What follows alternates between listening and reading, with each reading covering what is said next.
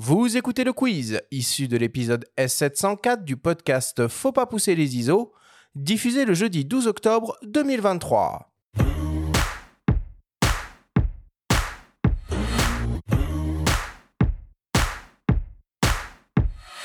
Florent, le principe du quiz est très simple. Nous avons reçu des questions de la part de nos auditeurs qu'ils t'ont posées via notre compte Instagram, en lien ou non avec le sujet de cette émission. Nous en avons sélectionné quelques-unes et tu vas avoir seulement 30 secondes et pas une de plus pour tenter d'y répondre le plus clairement possible. Hum. As-tu bien compris la consigne? Oui, c'est tout bon.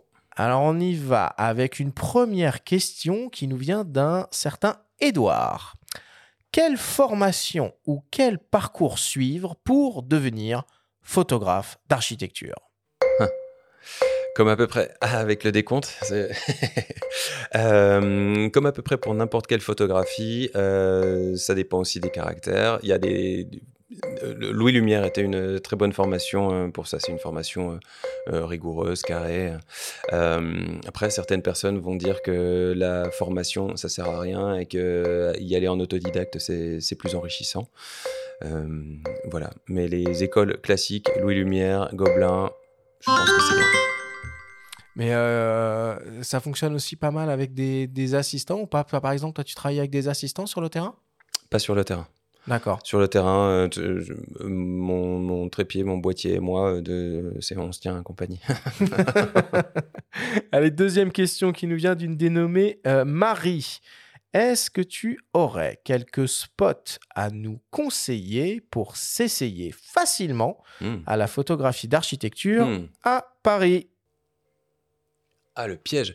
Euh, super intéressant comme question. Euh, ça dépend des. Moi, j'aime bien des vieilles tours des années 70. Il y en a dans, dans, le 19e. Il y a aussi. euh, Mais ça dépend de l'esthétique que tu as envie de, de mettre en avant ou que tu as envie d'aller chercher. Mais des tours comme les Mercuriales, Porte de Bagnolet ou, ou des icônes.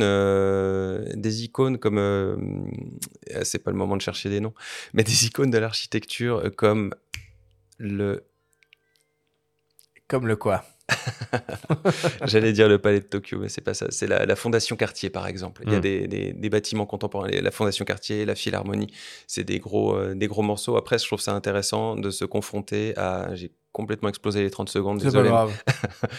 Mais euh, je trouve ça intéressant de, faire des bâtiments relativement faciles comme ceux-là, mais aussi d'aller vers des bâtiments euh, moins évidents, comme des tours des années 70 qui sont plus durs, euh, plus durs de prime abord. euh.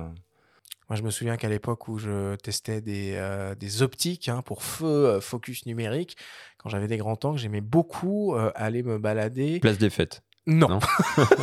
non, pas place des fêtes, mais euh, à la fondation euh, Vuitton là, qui est dans le, le bois de Ah oui, ça, il faut un peu de chemin. Boulogne. ouais. euh, Mm. c'est super quoi, parce que là, Ah ouais, le ouais. bâtiment est magnifique et puis euh, on peut vraiment s'amuser euh, en Oui, oui, photographie oui, sur, euh, sur les lignes, les courbes, les formes, les lumières, les machins. Enfin, c'est euh, c'est infini comme, euh, comme Tout sujet. fait, oui, oui, oui. Bah, des grands classiques de l'architecture, c'est- une bonne idée. ouais. Troisième question qui nous vient d'un dénommé Jojo.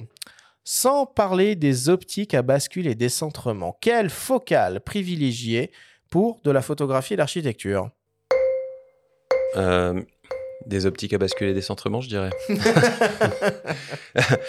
Euh, si tu n'as pas ces optiques-là, ben, il faut avoir du grand angle et donc faire de la post-production. Mais si tu veux dire éviter de, de, de, de redresser les perspectives, il n'y a pas de secret, c'est prendre de la distance. C'est c'est reculer, reculer, reculer. Euh, mais à nouveau, si tu es dans Paris, dans un endroit très contraint, c'est vachement dur. Hmm. Et si tu devais euh, recommander un grand angle, parce que c'est toujours un peu la même question, on a le même débat en photographie de, de paysage, euh, on part sur du 14, du 18, du 20, du 24, du 28, est-ce qu'il y a un truc euh, qui est pas trop mal euh, Alors, bon, J'imagine bah, qu'il faut pour- pas tomber dans le fichier, évidemment, mais euh, Ben, ouais, ouais, La OA propose un 15 mm zéro distorsion. c'est vrai, c'est- les optiques 0D, c'est vrai. Ouais. Euh, en dehors de, de- des distorsions et compagnie, c'est le- c'est très vite le, les, les- les perspectives qui vont être ultra, ultra, ultra fuyantes. Euh, donc, euh, le- les très grands angles, c'est bien si tu es vraiment frontal. euh, au maximum. mais dès que tu pars sur les côtés, tu as, des perspectives Ouais. qui fuient, tu as, des pointes alors que ton bâtiment, c'est un cube. Donc, donc c'est se, méfier des, Des très, grands angles. des, des très grands angles. Moi, j'utilise le plus possible le, le 24 plus que le 17, Ok. qui est plus calme. Bon. Et pour terminer, une question de mes soins, une question qui tue.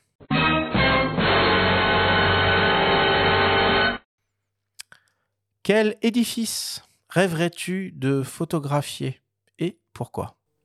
Hein. Euh, J'en ai fait beaucoup que j'aime beaucoup. Euh, je pense que ce serait dans des bâtiments. euh, La Burj Khalifa à Dubaï. Ouais, c'est ça. Euh, je pense que ce serait dans des bâtiments euh, anciens, dans de. J'en ai déjà fait de la cité radieuse, mais c'est ce genre potentiellement d'architecture que j'aimerais beaucoup faire. Peut-être Bra. Brasi- ouais, le Corbusier, donc à, Ma- à Marseille. Brasilia, Oscar Niemeyer, c'est des, des immenses classiques, mais c'est vrai que j'aimerais avoir la chance de, j'aimerais avoir la chance de, de pouvoir y aller. Bon, allez, on conclut là-dessus. Merci Florent. Merci.